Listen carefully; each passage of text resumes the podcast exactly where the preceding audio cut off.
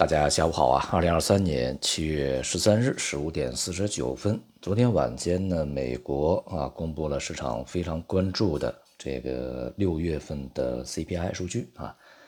那么显示呢，整体 CPI 是同比增长百分之三，核心 CPI 同比增长百分之四点八。这两个数据呢，都是比预期啊稍微低一些，并且呢，分别都创出了二零二一年。三月以及二零二一年十月以来的一个最低值啊，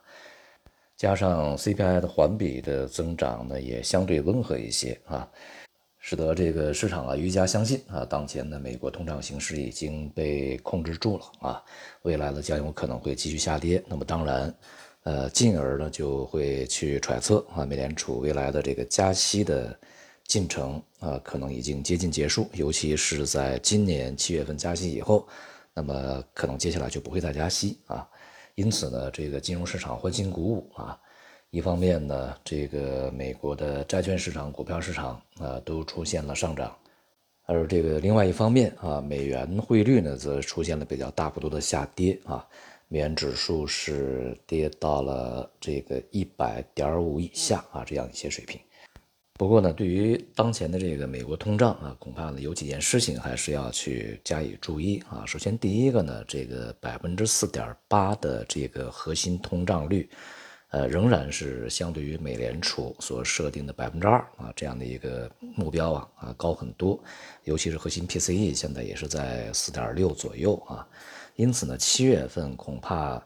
呃阻止美联储加息的可能性并不是特别大。那那么接下来就要去看呢，从七月份到九月份以及十一月份啊，这个过程中的经济数据如何，是否会引发美联储的再次加息，或者说干脆就不加了啊？因此啊，就涉及到第二个问题，也就是这一次数据公布里面的一些结构啊，从整体通胀上啊来去这个考量呢，一方面呃是由于去年的这个基数比较高啊。呃，使得呢，就是我们去看同比呢，它就会比较低啊。这方面原因是非常大啊。那么像这个去年，呃，在六月份呢，是原油价格和汽油价格都是创出了这个这些年的新高的啊。所以呢，接下来啊，技术效应可能会逐步减弱啊。那么因此呢，对于这个通胀下行的这个速度啊，恐怕也会起到一个延缓作用啊。而另外一方面呢，像这一次这个整体通胀里面啊，主要是由于像汽油价格呀、二手车价格下跌啊，这个占的权重是比较大的。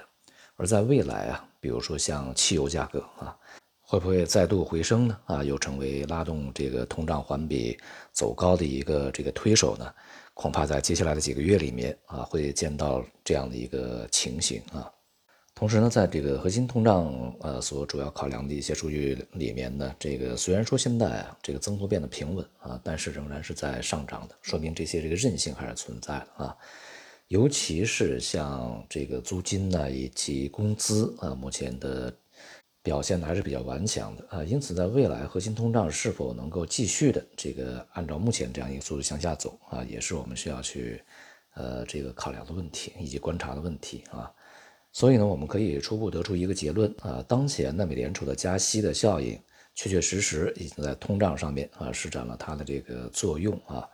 但未来通胀出现反弹以及下行速度缓慢啊这样的一个可能性呢，仍然是存在啊。所以呢，市场啊也不足以在当前就立刻就进入到一个这个降息周期的消化过程中啊，它还是要在加息周期里面停留一段时间。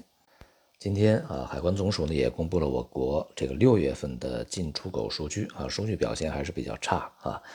那么其中这个出口呢是同比大幅下降百分之十二点四，这是三年以来的最大的降幅啊。而进口呢是同比下降百分之六点八，这两个数据呢都要比这个啊市场所预估的数据、预期的数据要差，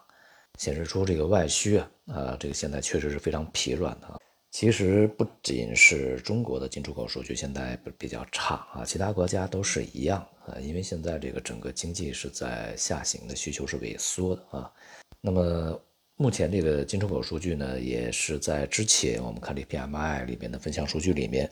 可以能够去猜得到的一个结果啊，所以说呢，并不是特别的意外，也不足以引起市场的惊讶。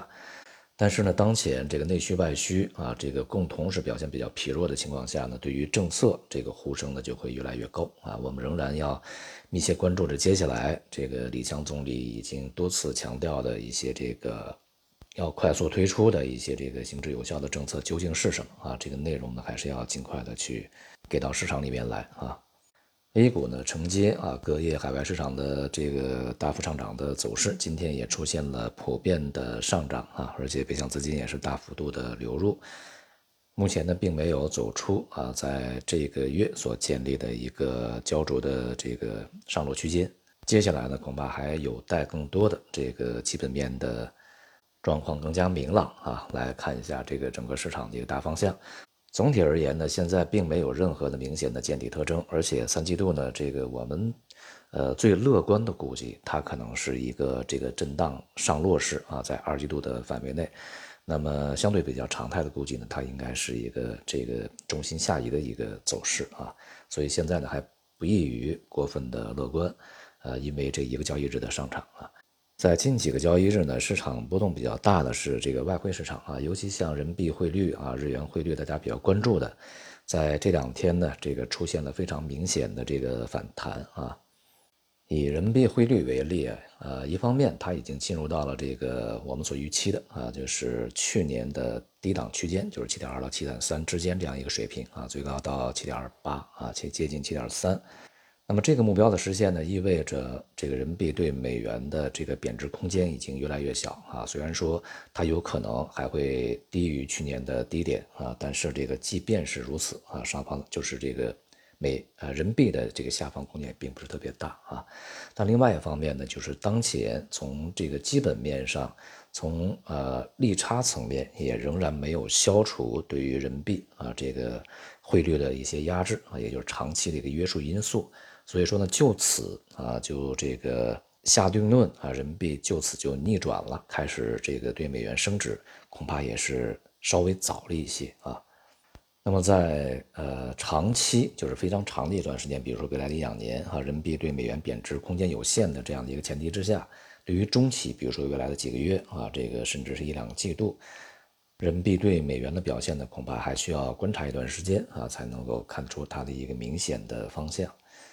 近一两个月呢，预计将会在一个相对比较宽幅的区间里面进行震荡上落啊，那么也会伴随着这个在全球范围内啊，对于其他市场，比如债券、这个股票市场啊的一个共同的观察啊，这样的一个这个震荡的节奏啊，基本上大体呢，可能大多数市场都会是这样一个状态啊。在这个过程中呢，无论是股市还是汇市啊，这个其实还是有一些结构性的机会的啊，也就是结构性机会，它不代表一个整体机会，但是它是有的啊。那么尤其呢，像我们在之前所说的啊，这个无论是股票还是是商品啊，对于一些上游的资源呢，可以去适当的关注一些啊。好，今天就到这里，谢谢大家。